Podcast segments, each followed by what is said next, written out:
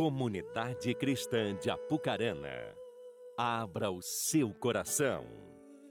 Momento da Palavra de Deus. Aleluia. Shalom, igreja. Tem um crente aí, dá um glória a Deus. Arapongas fica aqui? É, para cá, né? Para cá não pode ser, tem que ser para cá, né? Então vai, levante sua mão para lá, vai. Põe uma de suas mãos para lá, senhor. Porque agora, nesse exato momento, eles estão lá tendo o primeiro culto da igreja, comunidade cristã de Arapongas. Libera uma palavra de bênção sobre Arapongas aí, vai, irmão. Profetiza, abençoe. O pessoal que está lá servindo, abençoe eles. O pessoal que está cultuando lá agora.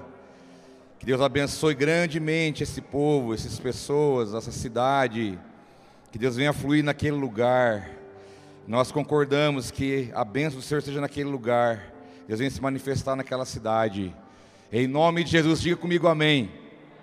Glória a Deus. Senti até falta deles hoje. Eles sentam tudo aqui mais na esquerda. Pessoal lá de, de Arapongas. Tanto de manhã quanto à noite. Eles mais ficam para cá. E hoje eu não vi nenhum deles. Dá saudade, mas é por um bom motivo, né? Domingo que vem eles vão estar aqui, cultuando com a gente. Louvado seja Deus. Meus queridos, você que levou o seu filho lá para a igreja da criança, você sabe que temos a igreja da criança de 0 a 10 anos, que estão lá agora sendo ministrados. Você que não sabia disso, está sabendo agora.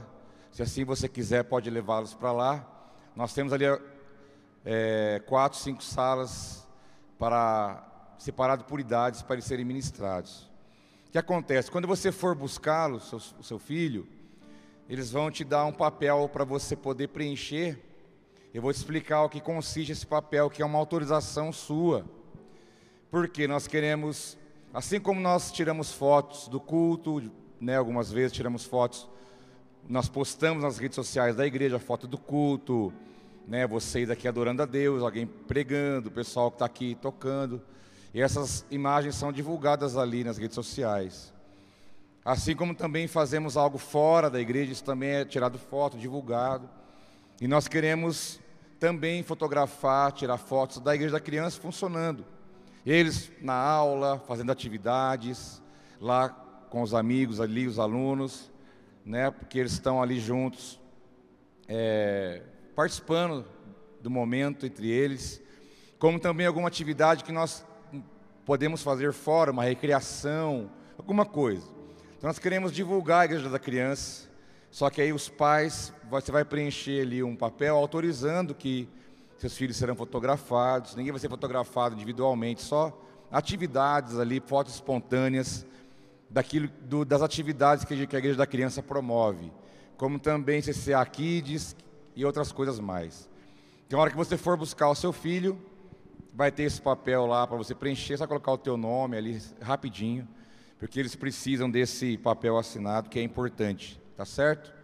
Só para cumprir protocolos e para para vocês terem uma ideia, nós tivemos CCA Kids aqui é, online e foi transmitido pelo YouTube. Você sabia que se transmissão de imagem de alguma criança pelo YouTube eles começam a é, levantar algumas é, alertas e tal, porque eles não sabem que é uma igreja, né? Não tem essa ideia, tal, até eles entenderem o que é. Então há muita restrição agora com relação a isso. Então nós queremos fazer certinho, bonitinho, como tem que ser, tudo na bênção de Deus, tudo na luz, para ficar bem legal e para divulgar também esse trabalho muito lindo que a Igreja da Criança faz, tá bom? Então no final você assina lá para nós. Abra sua Bíblia comigo em João, Evangelho segundo João, capítulo 5. João, capítulo 5, a partir do versículo 1.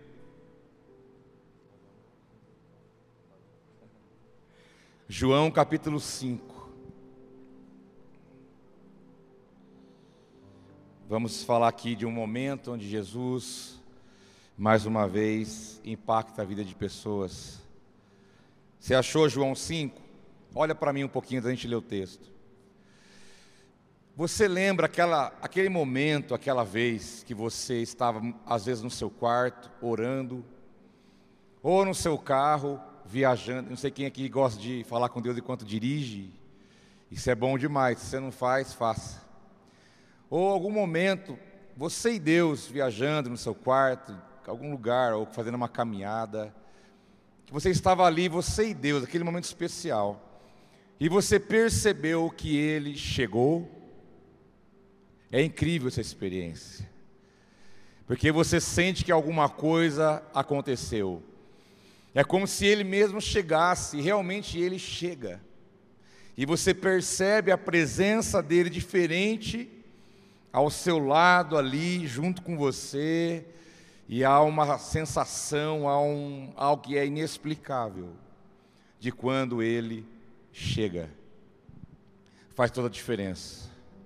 Você lembra dos momentos mais difíceis que você já viveu, ou pode ser que você está vivendo nesse tempo?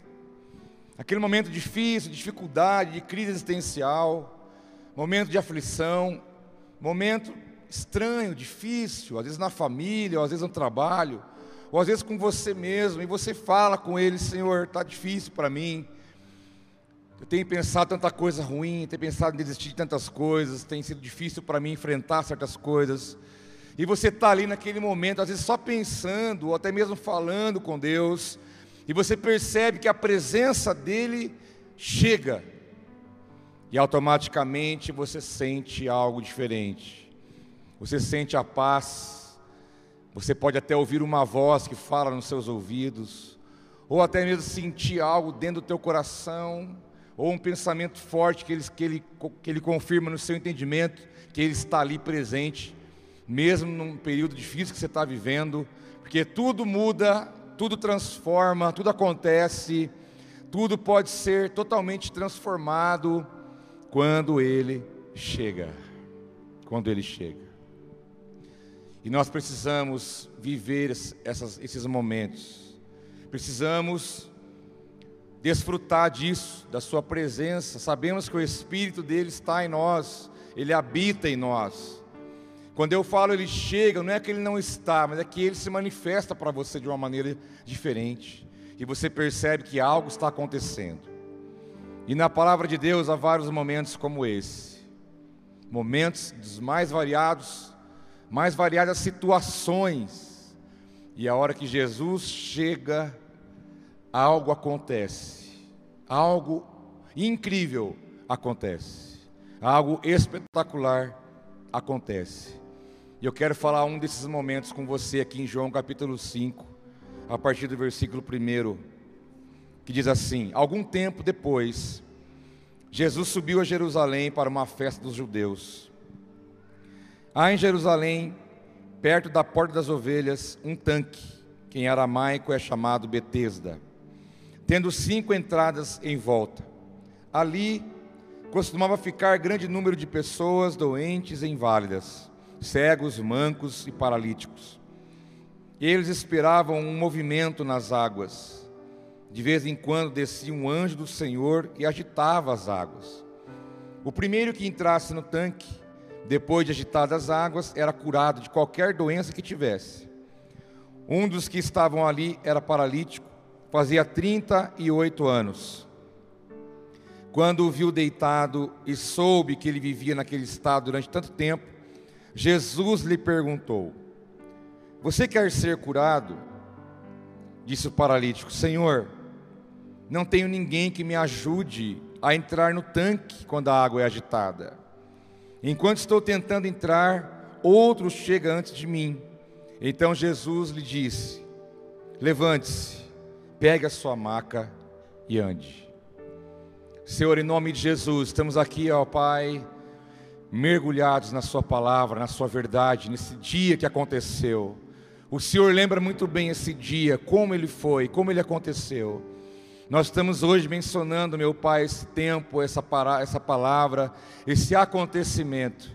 Queremos ser ministrados pelo Teu Espírito nessa noite, que possamos ser confrontados, confortados, curados, libertos, sarados, transformados, quebrantados a partir da Sua palavra, porque nós desejamos que nessa noite o Senhor venha neste lugar. Nós oramos e te agradecemos em nome de Jesus. Você crê comigo? Diga amém, irmão. Aqui está claro um momento como esse. Esse texto que fala de um tanque. Primeiro fala que havia uma festa acontecendo em Jerusalém. A Bíblia não menciona que festa é essa, mas nós podemos suspeitar que é a festa da Páscoa. Né? Você sabe que Israel, até hoje, ela é movida pelos ciclos, desde o início, desde lá do Antigo Testamento até hoje. Desculpa, Deus estabeleceu as festas para denotar ali os ciclos que Israel estaria vivendo na presença de Deus. Daqui uns dias vamos ter festas de tabernáculos. Como tem Pentecoste, como tem Páscoa, festa de Purim, Hanukkah, várias festas, toda ela, todas elas falam de um de algo que Deus fez, Deus é lembrado por alguma coisa que ele está fazendo, e assim Israel vai celebrando os grandes feitos do Senhor. Então, nesse texto aqui, para entender o momento que ele estava acontecendo, estava havendo uma festa em Jerusalém. Então era natural as pessoas irem para Jerusalém, para essas festas sagradas. Pessoas viajavam dias, um, dois, três dias, quatro, para poder chegar até Jerusalém com a família, animais, traziam todas as coisas para estar ali festejando, adorando, cultuando a Deus. Então é bem possível, não, há, não é mencionado aqui na Bíblia, mas de cada dez, sete suspeita e diz que é festa de Páscoa. Então nós podemos falar isso, para ter uma base do que estava acontecendo aqui nesse momento. Mas a, a palavra de Deus também diz que além de estar acontecendo uma festa ali, pessoas, multidões eram atraídas para aquele lugar. Havia um grande alvoroço de gente ali, muita gente, muita gente. E havia ali também um tanque, um tanque chamado Betesda. Qual que é a ideia do tanque? Da onde surgiu essa ideia de tanque?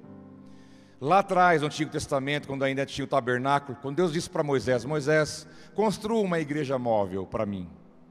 Chama de tabernáculo. Essa igreja é onde eu vou ser adorado, onde vocês vão ofertar sacrifício para mim. O sacerdote entrará nesse lugar, em nome do povo, ele ofertará, sacrificará, ouvirá a minha voz, o Santo dos Santos. E o tabernáculo foi esse lugar instituído por Deus, com as medidas que Deus deu, com os utensílios que Deus mandou, com os ambientes separados, o altar do sacrifício, mesa da preposição, candelabro, a pia, a bacia de bronze, o santo lugar, o átrio e o santo dos santos. Esse lugar cercado por lonas, que era montado e desmontado no meio do deserto. Conforme eles andavam, montavam Continuavam andando, desmontavam, depois montava de novo. E nesse lugar chamado tabernáculo tinha a bacia de bronze e a pia, porque é onde o sacerdote pode sacrificar o animal no altar do sacrifício.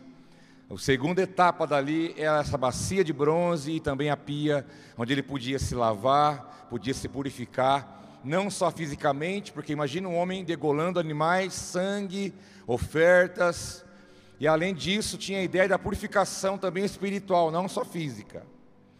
Então isso ficou, ficou gravado na mente do povo de Deus.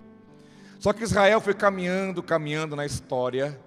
Israel enfrentou dois grandes exílios. O primeiro foi no Egito, tantos anos sofrendo, e depois na Babilônia. Eles foram entregues cativos nas mãos dos babilônicos, do Império Babilônico, que você estudou lá na escola, lembra? babilônico, persa, medo-persa, assírio, tudo isso está na Bíblia. E lá, quando estava na Babilônia, o povo de Deus se contaminou com a cultura.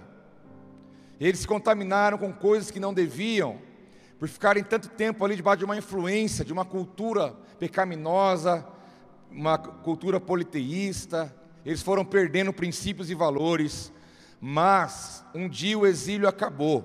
Eles foram libertos para poder voltar para sua terra.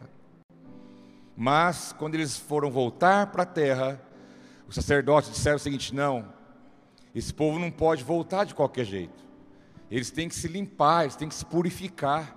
Então vamos construir tanques em frente à cidade, na entrada da cidade, para que eles chegarem na cidade, eles se lavem ali, se purifiquem e deixem para trás o pecado, a imoralidade, a prostituição espiritual, entre aspas, tudo aquilo que é da Babilônia tem que ficar para trás, tem que entrar no novo tempo em Deus, mas tem que se lavar, tem que se purificar. Então foi dado uma norma: tem que construir tanque na porta da entrada da cidade, porque as cidades tinham entradas únicas, eram cercadas por muros e tinha as, os portais. E ali então as pessoas se purificavam, se lavavam naqueles tanques. E para entrar em Jerusalém, para entrar em Jerusalém, estava ali na, na porta da, da cidade esse tanque chamado Betesda. Esse tanque ficava fora dos muros. Era um lugar cheio de gente, lotado de gente, gente de todo lado. Gente de todo lado estava ali quando chegavam e também porque tinha acontecido um, algo sobrenatural nesse tanque. Porque diz o texto que eu li para você que de tempo em tempo descia um anjo, mexia na água, e a, a primeira pessoa que entrava ali era curado. Então havia muita gente ali, coxos, paralíticos, cegos, mancos, tudo que você pode imaginar. Pessoas que ficaram sabendo, ó, lá em tal lugar, pessoas estão sendo curadas. Lá em tal lugar tem um tanque que quem cai na água, de vez de tempo em tempo acontece um mover sobrenatural ali, e quem entra naquela água é curado. Então atraiu muita gente ali em volta daquele tanque, é um lugar muito frequentado, além daqueles que chegavam de fora e tinham que passar por ali também. Então havia ali uma disputa muito grande. Até registro na história que havia os cambistas, já tinha cambista desde aquela época. Os caras chegava a pessoa e falava: "Escute, você que vai, você vai passar pelo tanque? Vou. Olha, eu tenho um lugar bem na frente. Camarote. eu tenho um lugar bem pertinho ali. Porque para você chegar ali é muito difícil, mas eu tenho, eu estou vendendo o acesso. E disse que era vendido os melhores lugares diante desse tanque. Era, era comercializado por influência de maneira errada para poder estar ali ou para ser curado, para poder tentar ser curado, ou para pelo menos estar ali e ter acesso rápido às águas para poder se lavar. E esse tanque tinha um diferencial. E o texto traz para nós algumas informações importantes, que eu quero que você entenda porque eu disse quando ele chega. Vai fazer todo sentido para você daqui a pouco. O texto diz que esse poço, opa, poço não, esse tanque, ele possuía cinco entradas. Alguns textos dizem cinco alpendres, cinco pilares, cinco acessos, e o tanque no meio. Quando nós olhamos para cinco acessos, que na verdade tem a ver com cinco iniciação, cinco introdução, nós vemos aqui a Torá sendo, sendo apontada como o acesso à presença de Deus. Porque até esse momento, o único acesso que o ser humano podia ter a Deus era através da Escritura, através da lei. Jesus não tinha ainda se apresentado totalmente, não tinha morrido, não tinha ressuscitado, não tinha, não tinha avançado ainda, ele estava no processo do seu caminho. Então, até que esse momento, se alguém falasse, eu quero Deus, eu quero buscar Deus, o caminho é esse, senta aqui, eu vou ensinar para você a lei, eu vou ensinar para você a Torá, que é os cinco primeiros livros da Bíblia que você tem aí, chamado de Pentateuco para nós. Então, o acesso à água, o acesso à cura, o acesso a Deus, o acesso ao milagre, o acesso à presença de Deus, tinha que passar pela lei, tinha que passar pela Torá. E nesse, nesse ambiente, várias situações, lugares, várias coisas que aconteceram aqui vão levar nossos olhos para Cristo. Porque se você lê a Bíblia de Gênesis, Apocalipse, tudo que você ler ali vai apontar para Ele, vai apontar para Jesus, tudo tudo, desde Adão até Apocalipse 22, quando vai haver o triunfalismo total de Cristo e o, e o final, tudo aponta para Ele, tudo, a Bíblia inteira. Por isso que o Saulo diz: nós não podemos excluir o Antigo Testamento, porque diz a palavra que o Antigo é uma sombra do que haveria de vir. O que haveria de vir? O Messias, o Cristo. Então nós vemos que as cinco entradas, os cinco alpendres, que significa introdução, iniciação, era uma, era uma forma de passar uma mensagem que o caminho para Deus tinha que ser pela Torá, pela revelação de Deus. Quando se fala de Torá, de lei de Deus, a primeira coisa que vem na nossa mente são os dez mandamentos.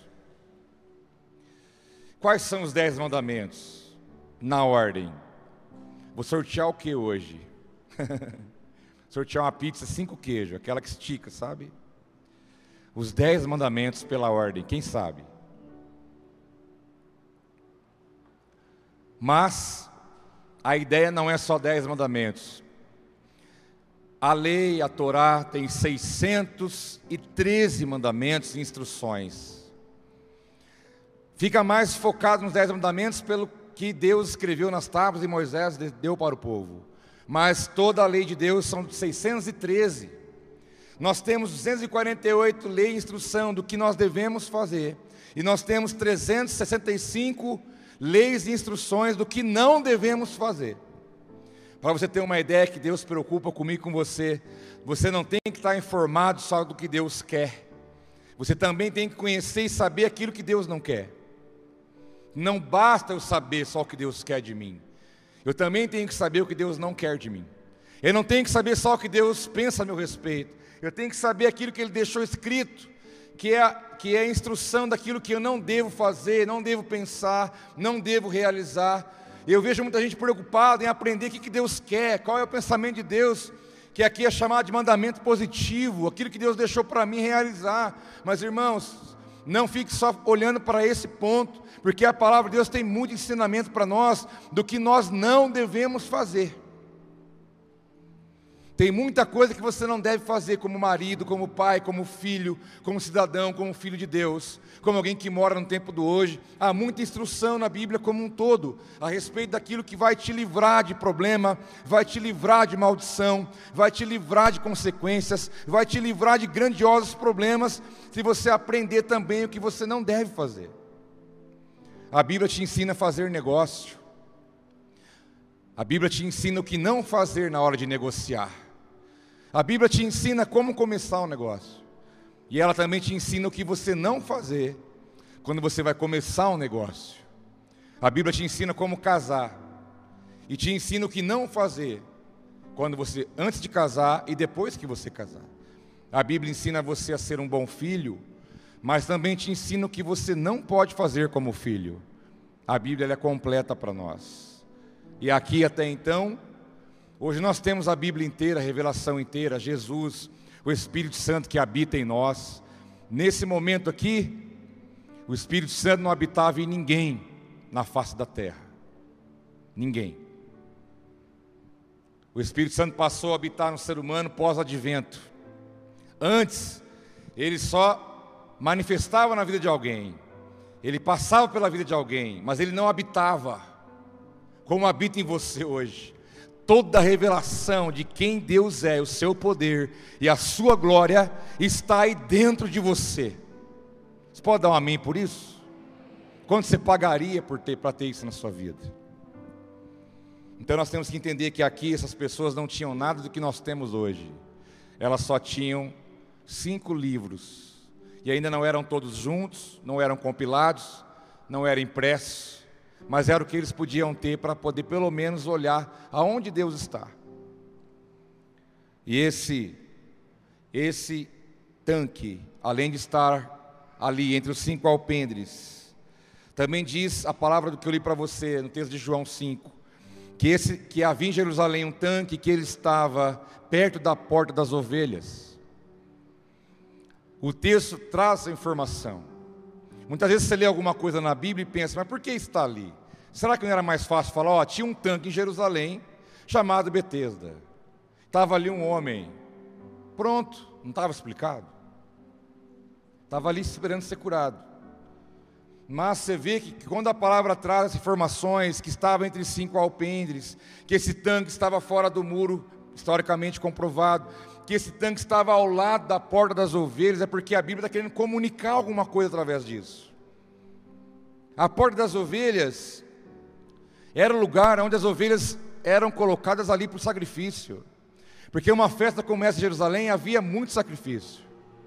Muito animal era sacrificado a Deus por gratidão, por perdão de pecado, por oferta, por honra. Muitos. Então tinha um lugar onde as ovelhas eram colocadas para que ali é o lugar. Quem quer comprar uma ovelha para sacrificar é ali. Lembra que José e Maria foram levar Jesus para ser apresentado no templo e eles compraram um pardal, dois, um casal de passarinho? José comprou a oferta. Ele pegou, comprou dois pássaros. Ele ofertou quando ele foi apresentar Jesus no templo. Outros vinham, compravam cabrito, uma ovelha, para sacrificar. Mas diz que o tanque ficava perto da porta das ovelhas. E que o tanque em aramaico chamava Betesda. E Betesda significa lugar de misericórdia, lugar de favor e lugar da graça. O tanque já era chamado de graça. E eles nem tinham ainda experiências com a graça de Deus. Porque a graça chegou ali andando. A graça chegou aqui com dois pés. A graça chegou aqui com vestidos longos. A graça chegou aqui queimado do sol. A graça chegou nesse lugar com aproximadamente trinta e poucos anos de idade. E eles não sabiam nem o que era isso. Não sabiam. Mas eles tinham uma expectativa. Eles esperavam o um movimento nas águas. Diz o texto que de vez em quando descia um anjo do Senhor e agitava as águas. De vez em quando. Mas que dia? Não sei. Que hora? Não sei. De quanto quanto tempo? Não sei. Sugere-se que era de ano em ano, uma vez por ano só acontecia isso. Aí você imagina você doente, com um testemunho vivo de alguém que ao entrar na água foi curado quando a água foi mexida. Você imagina a expectativa de quem estava ali. Será que é hoje? Será que é agora? Quando que vai acontecer isso? Esperando que a água se movesse de maneira sobrenatural para que ali pudesse ser curado, liberto, sarado, irmãos. A cura física para muitos não era simplesmente o fato de estar bem de saúde, mas era também uma oportunidade de reinserção na sociedade. Pergunta para um leproso o que é ficar vivendo longe de todo mundo. Pergunta para um leproso da época, não, puder, não podia entrar na cidade, era taxado, discriminado, era rejeitado era uma praga, era uma maldição, ninguém falava com eles, ninguém conversava com eles, ninguém chamava eles para tomar café em casa, eram criados à margem, expulsos, fora da cidade. Pergunta para um leproso desse se ele não queria pular naquela água e sair novinho e curado, para poder de novo frequentar lugares, ter uma vida social, estar com a família. Era só, não era só cura física, mas era uma libertação total na vida dele. Mas diz que eles esperavam o movimento das águas mas se você lembrar lá no começo, dizia, diz a Escritura, que no princípio criou Deus os céus e a terra. A terra era sem forma e vazia. Havia treva na face do abismo e o Espírito movia sobre a face das águas. Então tem alguém na Bíblia que gosta de ficar perto das águas. E é ele mesmo que vinha aqui.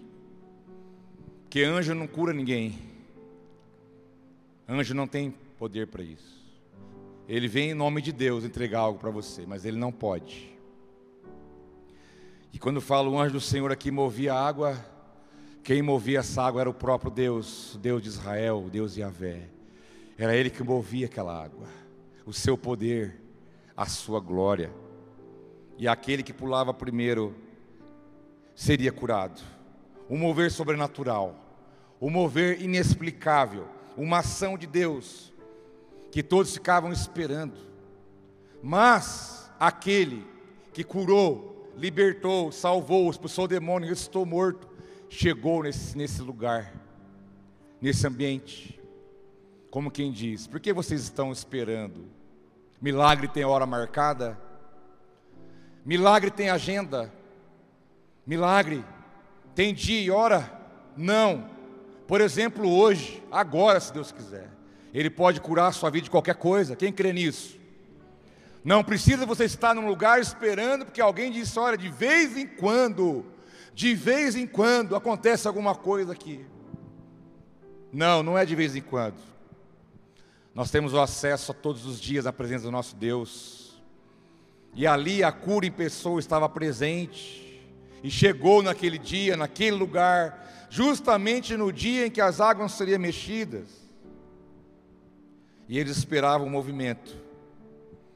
Mas esse movimento das águas aponta para algo muito maior do que apenas um tanque. Aponta para aquilo que Deus pode fazer na minha e na sua vida. Aponta para aquilo que Deus pode fazer além das nossas possibilidades de entendimento, além daquilo que nós podemos imaginar ou explicar. Mas eu imagino o clima em volta daquele tanque.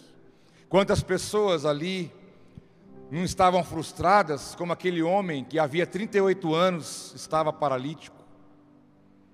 38 anos. Quantas pessoas não estavam ali esperando, mas só um, só um era curado. Quantas pessoas, a hora que eu imagino eles ali, aquela multidão, um monte de gente, e aí alguém começava a ver algo mexendo. Opa, é hoje, é agora, é agora, é agora, é agora, começou. É agora, imagina um alvoroço. Eu acho que se, se eu tô lá, eu saio até no tapa. Só que eu já levava cinco para trás. Para pular, é minha, é eu, ninguém pega, ninguém toma, eu vou pular por cima aqui de cabeça. Você imagina, porque a, a Bíblia diz que eu li para você que havia muitos doentes ali, de todos os tipos de doenças que você pode imaginar. Mas a hora que um ia já tinha ido, opa, já foi, saiu um curado ali, ó, oh, curou. E nós? E eu? De novo eu não consegui, de novo não aconteceu, de novo eu fiquei para trás, de novo, por que eu não, por que o outro, por que eu não? Gera-se frustração, gera-se descrédito, incredulidade, tristeza, amargura. Muitos assim hoje, mesmo tendo Jesus 24 horas ali disponível, como um Deus presente que cura, liberta e sara, tem esse sentimento. Por que na minha vida não? Por que não ainda? Por quê? Mas eu te falo que essas, essas perguntas podem ter respostas. Somente na hora que ele chega, a resposta chega para você automaticamente. Pessoas estão cansadas, pessoas estão, às vezes, esgotadas, pelo fato de esperar. Esperar é uma das coisas mais difíceis da vida. Só que a espera do crente é diferente. Esperar por esperar é uma coisa. Agora, esperar confiadamente é diferente. Jesus não age de tempo em tempo, meu irmão. Jesus não marca dia e hora para fazer alguma coisa na sua vida. Quem sabe daqui a um ano? Não. Você tem que entender que o Jesus que você serve, o Jesus que você adora, o Jesus que você cantou aqui hoje, a, Jesus que a palavra dele está sendo liberada sobre a tua vida, ele tem poder agora, amanhã e depois de amanhã e a semana que vem e o ano que vem, todo dia, toda hora, todo segundo, porque ele é Deus. Ele é Deus. Ele não vai marcar a hora para você não. Mas a Bíblia fala de um paralítico que estava ali. Diz que um dos que estava ali fazia 38 anos. Quando Jesus viu deitado e soube que ele vinha daquele estado, Jesus perguntou: Você quer ser curado? Disse o paralítico: Senhor, não tem ninguém que me ajude a entrar no tanque quando a água é agitada. Gente, se eu fosse Jesus aqui e falar, meu amigo, não foi essa pergunta que eu te fiz. Eu não perguntei se alguém levou, não levou, quem não levou. Eu perguntei para você uma coisa: você quer ser curado? Você viu que é uma mente de uma pessoa doente? Esse homem não era só paralítico fisicamente, era paralítico na sua própria alma, paralítico na sua mente. Porque a hora que perguntou, você quer ser curado? Ele veio com a justificativa, ele veio com o vitimismo, ele veio, olha, eu quero ser curado, mas sabe de uma coisa, o senhor não sabe que eu passo aqui, eu estou aqui há tanto tempo, eu não consigo me mover, ninguém me leva lá. A hora que eu vou, já alguém foi na minha frente. Eu estou 38 anos sofrendo com esse negócio. Eu não estou aguentando mais. Espera aí. Você quer? Você quer? Tua, faltou ele falar, a tua história eu sei. Antes de você nascer, eu já sabia a tua história. Senhor, não tem ninguém que me ajude a entrar no tanque. Enquanto estou tentando entrar, outro chega antes de mim. Então Jesus lhe disse: Levante-se, pegue a sua maca e ande. Eu vou dizer uma coisa para você, meu irmão. Jesus muitas vezes vem para nós com uma proposta de transformação, de cura, de algo sobrenatural. Eu sei que tem coisa que você enfrenta, não é um dia, uma semana, nem um mês, não. Eu sei que todos nós, em alguma área da vida, temos nossas paralisias. E quando nós estamos diante dEle, ao invés de olharmos para Ele e cremos que Ele pode fazer o sobrenatural em nossa vida, nós olhamos para trás e nós pegamos aquela carga e colocamos na mesa. Jesus, olha quanto tempo. Jesus, olha o que eu passo. Jesus, olha o que eu estou enfrentando. Jesus, olha quantas coisas eu passei. Olha a minha frustração. Olha, as pessoas não me carregam. Eu sou um coitado. Ninguém me ajuda. Ninguém faz nada por mim. Não dá certo para mim, dá certo para o outro, mas para mim não dá. Nós trazemos aquela carga diante dele. Jesus é isso, Jesus é aquilo. Você quer ou você não quer? Você crê ou você não crê? Você realmente quer? Tem certeza do que você quer? Que uma coisa eu te digo, levanta, põe a tua maca debaixo do braço, filho, e vai. Não joga a maca fora não, põe debaixo do braço. Porque onde você for, você vai lembrar da onde eu te tirei. Você vai lembrar o que eu fiz. Você vai lembrar quem eu sou na tua vida. E se tem uma coisa que a raça crente tem, conhece a raça crente? Raça crente tem memória curta. A raça crente tem memória curta.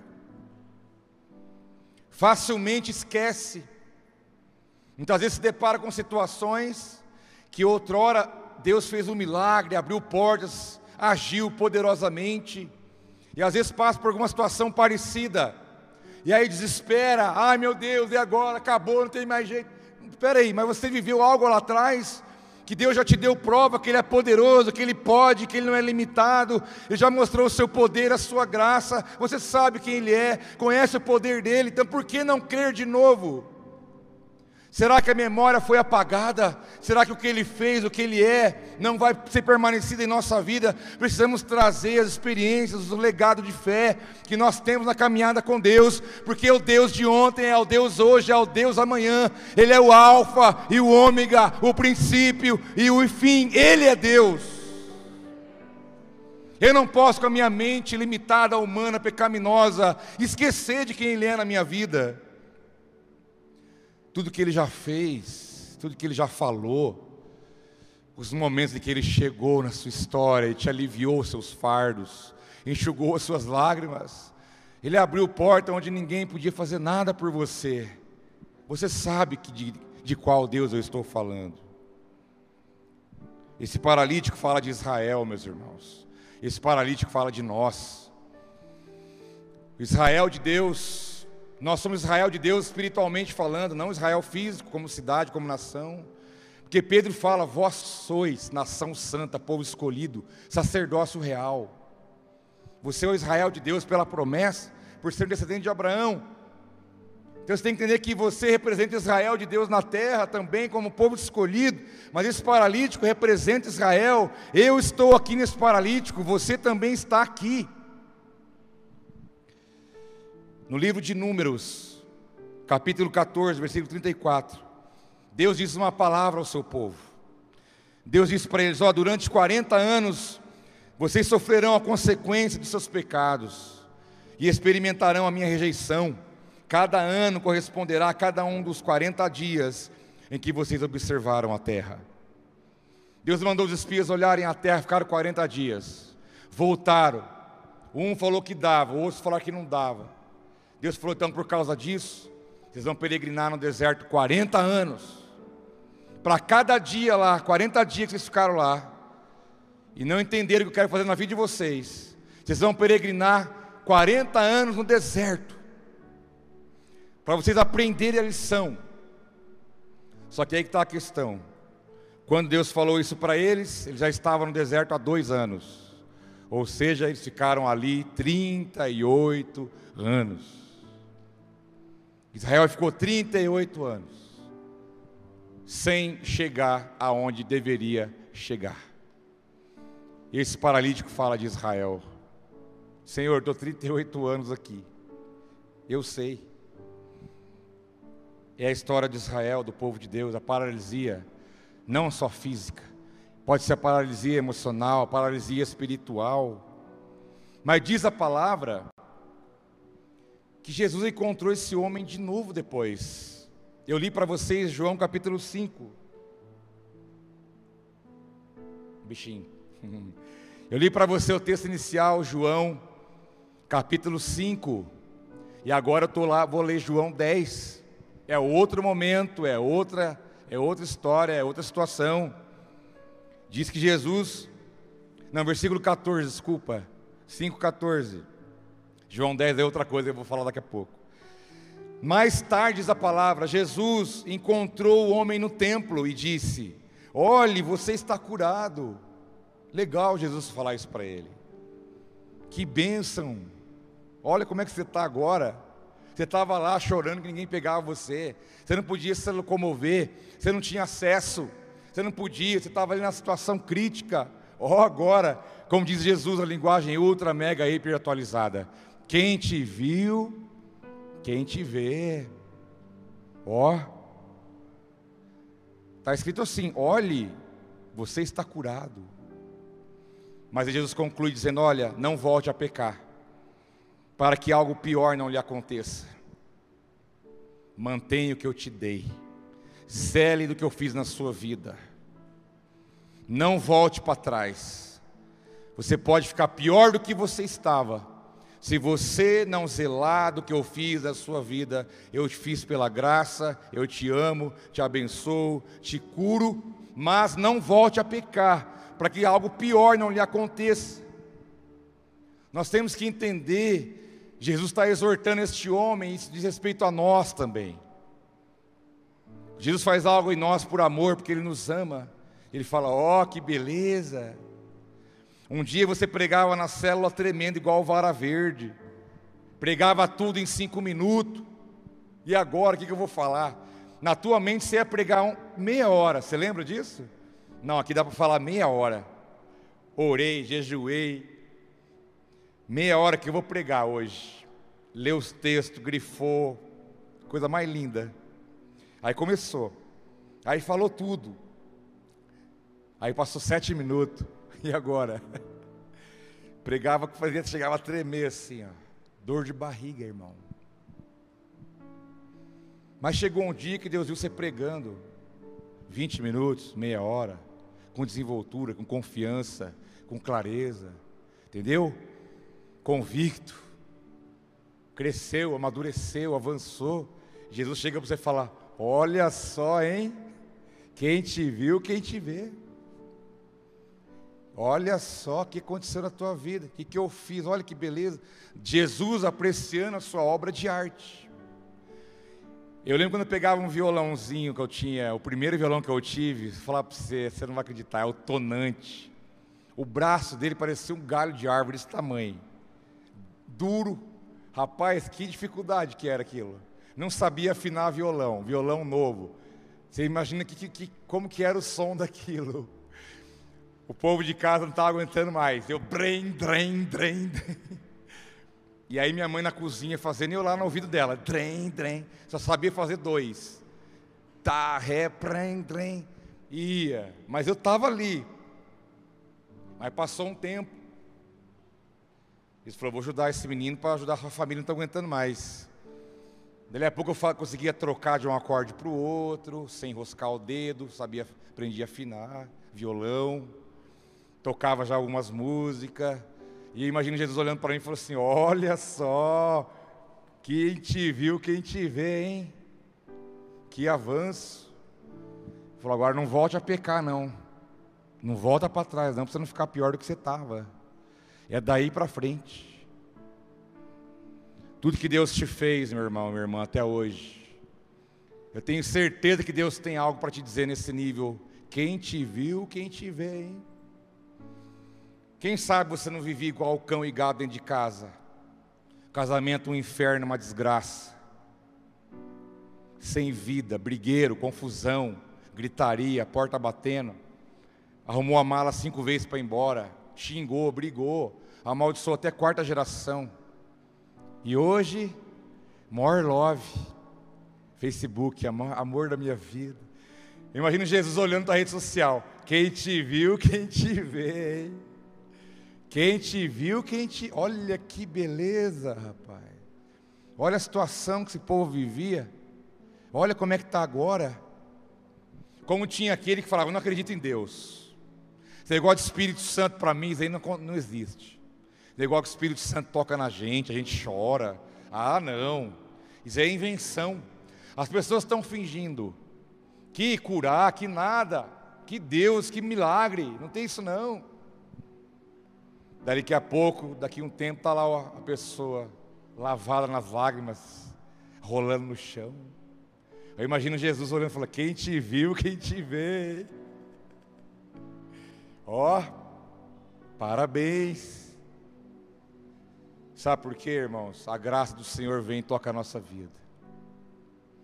E Ele fica alegre com a obra de arte que Ele está fazendo na minha vida e na sua.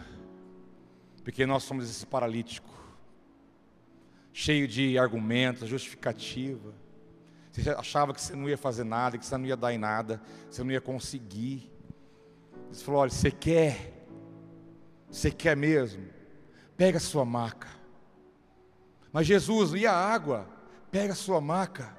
Mas Jesus, você vai me jogar na água? Pega a sua maca. Mas Jesus, por onde que vai? Pega a sua maca e levanta. Ouça a voz do Espírito Santo e pratique pela fé que você tem naquilo que Ele é na tua vida. E lembre-se, Ele vai fazer, e você não vai entender muitas vezes como, nem que forma, nem por onde, mas você vai viver e vai ver o milagre dele na sua vida. Porque Ele é Deus. Na cabeça do homem, Jesus é pegar ele, vem cá, filho, vou pegar você no colo. Abre aí, gente, abre aí, abre aí que eu vou levar ele joga o bichão na água lá, vai, sai, está curado. Não aconteceu nada disso. E o homem viveu uma nova vida. Mas eu quero concluir para você, dizendo que quando Jesus chega, meu filho do céu, sabe aquele mês que você não vendeu nada? Quem, quem trabalha com venda, comissão, representação, você sabe que tem aqueles dias brabo, né? Você fala, ai Senhor, e agora? O que vai ser de nós aqui? Aí você fala com ele, você vai lá, você clama, você pede, você ora. Senhor, põe a mão, abre a porta. Pela... Eu vou ser fiel agora, Jesus. Mas quando ele chega, um telefone toca, um e-mail aparece, alguém lembra, Sabe o que acontece, meu irmão? Deus sopra o teu nome no ouvido de alguém. Sabia? Deus sopra o teu nome no ouvido de alguém. Para fazer com que você seja cuidado, amparado, para que você receba algo da parte dele. E aí então algo acontece. E aí fica aquele negócio, meu Deus, foi Deus que fez isso. Como que gente conseguiu? Meu Deus, como aconteceu isso? Que quando ele chega, as coisas mudam. As coisas mudam. Jesus é tudo. Tudo aponta para ele. A porta das ovelhas. Por que, que o texto falou isso? Aí vem João 10, que eu quero te citar. João 10, versículo 7. Então Jesus afirmou de novo: Digo-lhes a verdade, eu sou a porta das ovelhas. A porta da ovelha estava ali, Jerusalém estava ali, a festa, o povo, as ovelhas entrando, e aquele povo todo ali, e chegou a ovelha, aquela ovelha que haveria de ser entregue por todos de uma vez por todas. A ovelha veio andando para o abatedouro, a ovelha veio de dois pés. Jesus, a ovelha que entregou por mim e por você, ele disse: Eu sou a porta da ovelha, eu sou essa porta. Mas também João 1,29, ele diz: Eis o Cordeiro de Deus, João Batista falou: Eis o Cordeiro de Deus que tira o pecado do mundo. Jesus dizendo: Eu não sou só a porta da ovelha, eu sou a própria ovelha que vou dar a minha vida por vocês. Vai acabar esse negócio de a gente tarar de volta da água, não vai ter mais que esperar um ano para ser curado, para ser liberto, porque eu sou o Cordeiro de Deus que vou morrer inocente, sem pecado, para levar sobre o meu ombro o pecado de vocês, a maldição, a doença, a lepra. Não vai haver mais nada disso, porque eu sou a ovelha, o Cordeiro de Deus.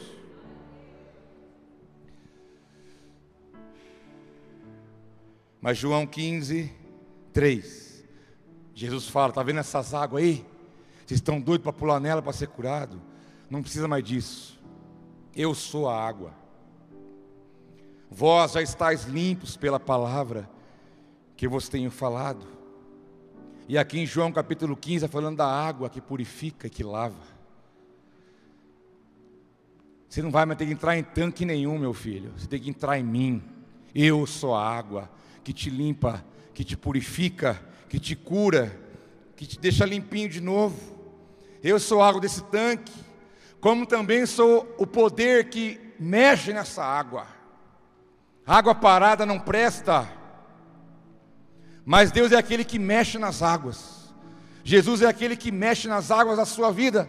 Pode ter águas paradas aí, que não está dando nada, que está dando problema, Ele vai mexer nisso aí. Ele vai realizar uma obra nisso aí. Porque quando ele diz que o tanque tinha cinco entradas, e que as entradas significavam a lei, a palavra de Deus, Jesus diz: Eu sou essas entradas todas. Quando João capítulo 1, versículo 1 diz: E o Verbo, a palavra, se fez carne e habitou entre nós. Jesus disse: Eu sou a palavra. Eu sou esses alpendres.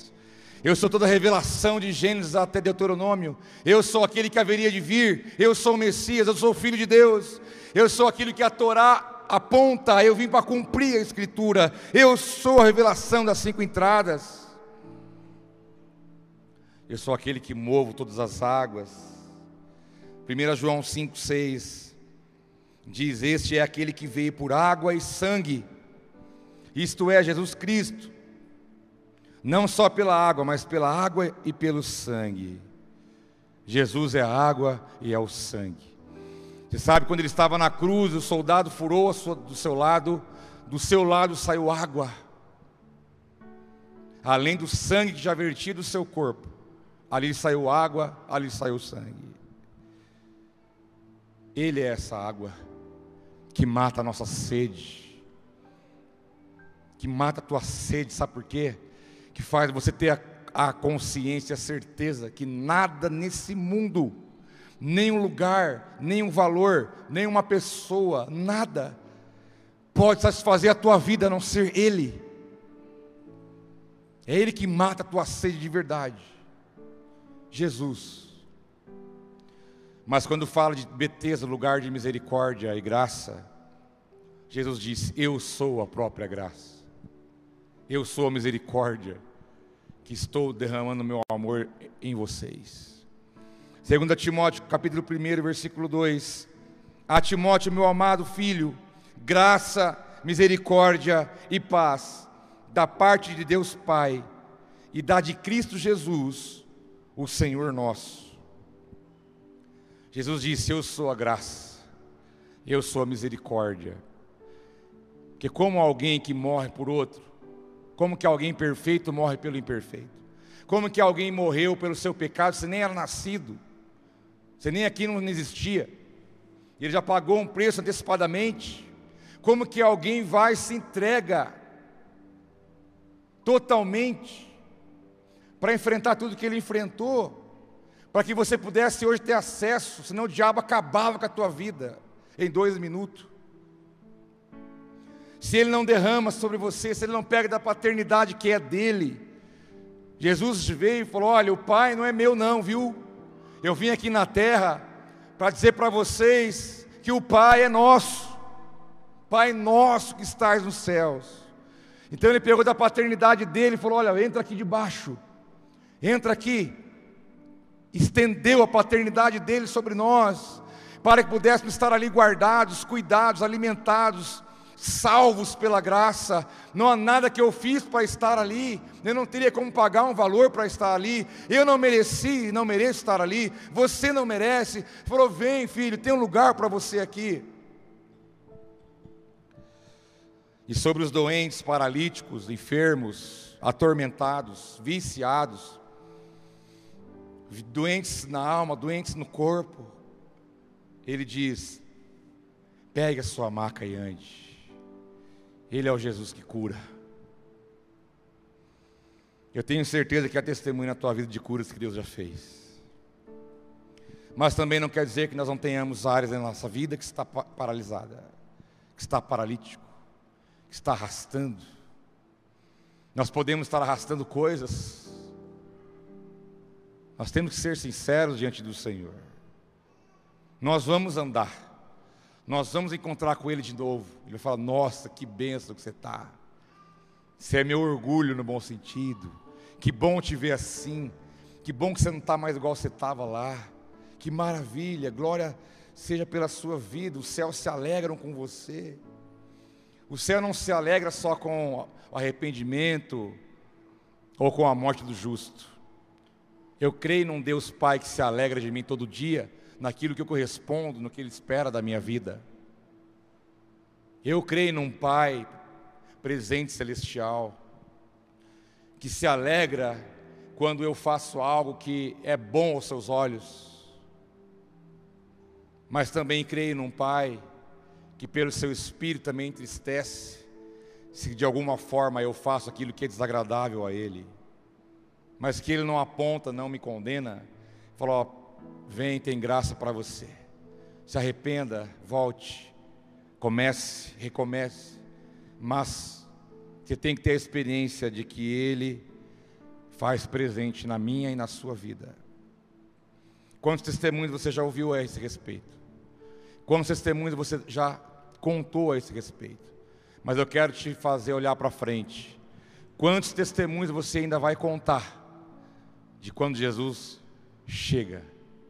Na sua vida, na sua casa, no seu coração, aonde você estiver, Ele pode chegar e fazer diferença, porque é onde Ele chega, nada mais fica do mesmo jeito.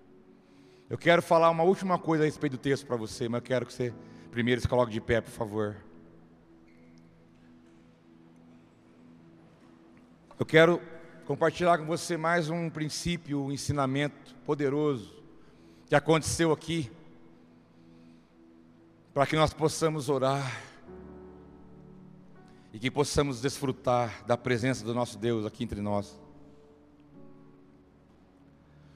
Nós vemos alguns textos na Bíblia, por exemplo, do cego Bartimeu, que diz que quando Jesus passava pela estrada, o cego Bartimeu começou a gritar desesperadamente: Filho de Davi, tem misericórdia de mim. O homem clamou, gritou de um tal modo que até tirou a paz dos discípulos, falou: cala a boca, você está incomodando. E Jesus falou: peraí, e voltou ali e, e dialogou com aquele homem e ele foi curado. Nós vemos um outro texto que diz que uma mulher sofria 12 anos de um fluxo de sangue. Ela era comparada, ela era impura perante as pessoas pela doença que ela tinha. Mas diz a Bíblia que ela rastejou no meio da multidão ela rastejou para pegar na orla da sua veste, na barra do seu vestido, do vestido de Jesus, que era a túnica que eles usavam. A mulher foi por baixo, foi, foi, foi, pegou. Na hora que ela puxou, ele parou, ele falou: opa, alguém me tocou.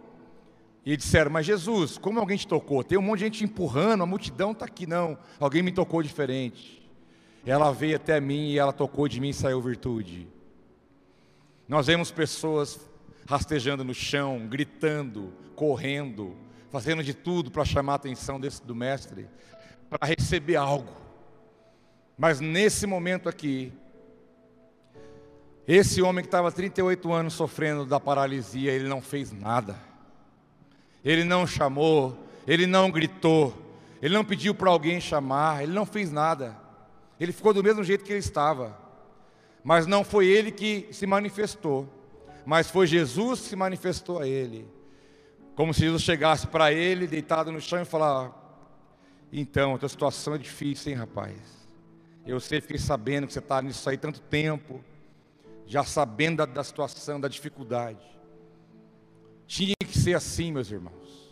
Tinha que ser assim. Porque Betesda é lugar de graça. E a graça não é você que vai até ela, é ela que vem até você. É Jesus que se interessa pela tua vida. É o Jesus que quer aproximar de você e falar, viu, o que você está passando? É você quando você não fala, não grita, não faz nada, você está ali envolvido naquela situação sem força nenhuma para nada, não tem argumento, não tem mais nada. Ele fala: Peraí, eu venho até você.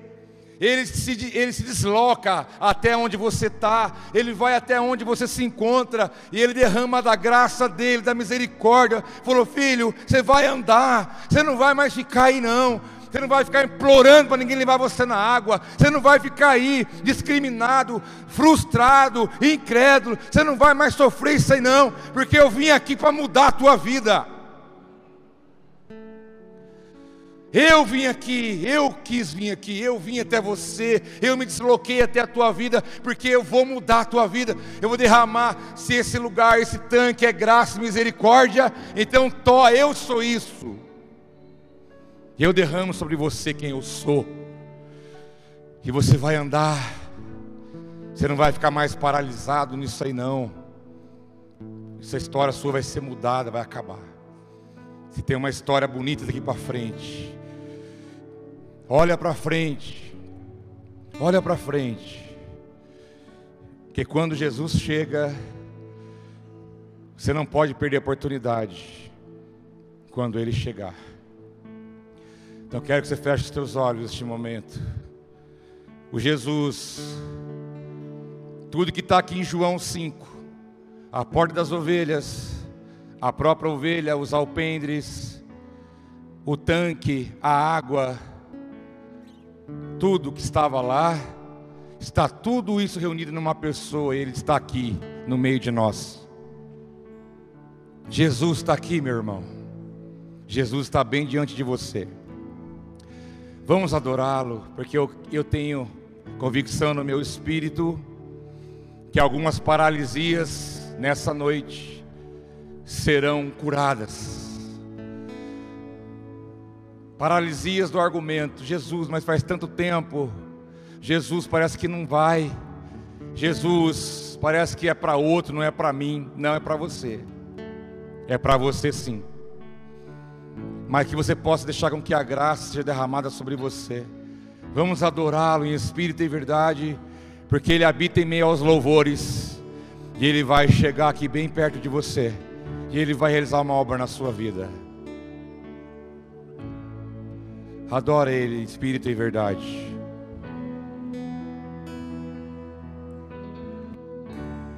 Nosso amigo Santo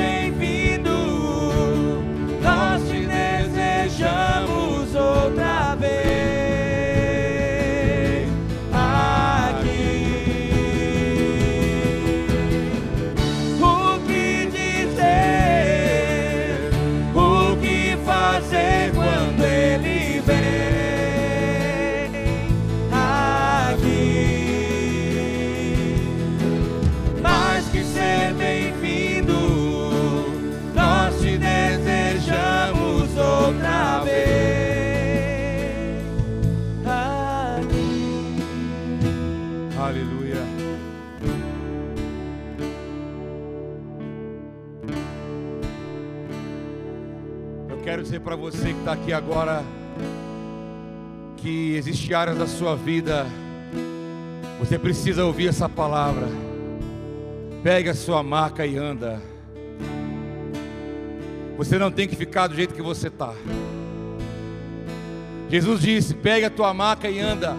Mas aquele homem precisou levantar, ele precisou sair andando, ele precisou corresponder uma palavra de, de poder que foi liberada sobre a vida dele. Eu quero dizer para você que há muitas áreas neste lugar, em nossas vidas, que podem estar paralíticas, situações familiares, Existem ministérios aqui que estão paralisados, estão paralíticos, chamados lindos que Deus já deu, e estão por algum motivo paralisados, mas Deus te manda dizer: pega a tua maca e anda, vai à frente, algo tem que acontecer através da sua vida, porque Jesus está aqui, Ele já chegou na tua vida, Ele fala: vai meu filho, vai, não olhe mais para trás, olhe para frente. E existe algo muito melhor à tua frente do que foi até aqui. Jogue os argumentos fora. É um ano, é dois, é 38 anos, não importa a situação, a causa, o que aconteceu, uma palavra, uma pessoa, um pecado. Joga isso fora, pega a tua maca e vai. O Senhor quer te chamar para andar, para ir para frente, porque Ele está aqui. E quando Ele chega, o milagre, a cura, o seu poder se manifesta. O seu poder se manifesta. O seu poder se manifesta.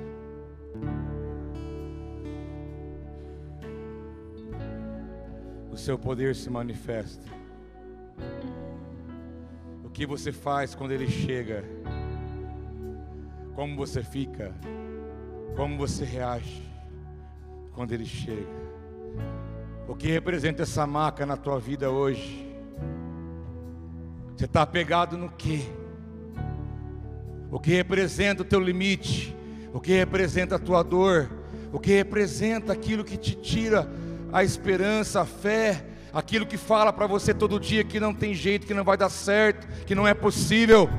Você tem que decidir levantar. Você tem que decidir levantar.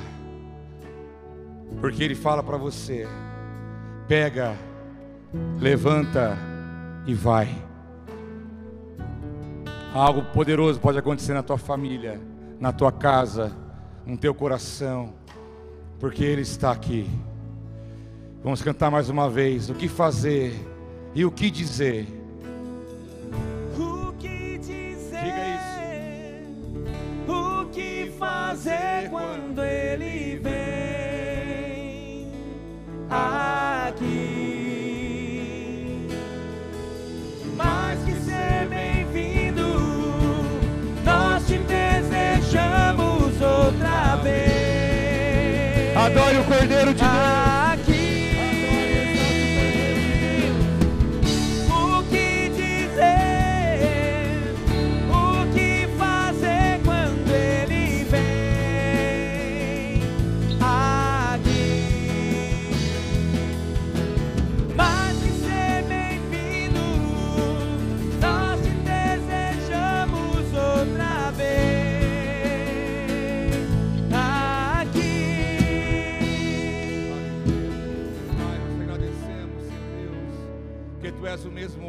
Hoje será o mesmo amanhã.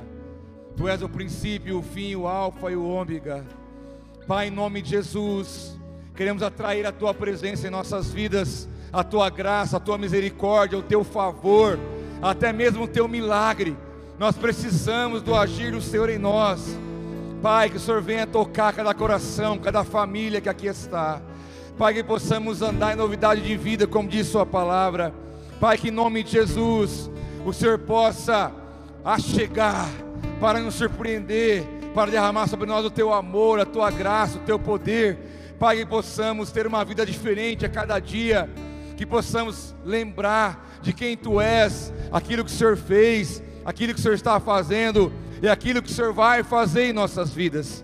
Pai, abençoa cada família que aqui está aqueles que estão em casa, que o Senhor possa chegar em nossa vida todo dia.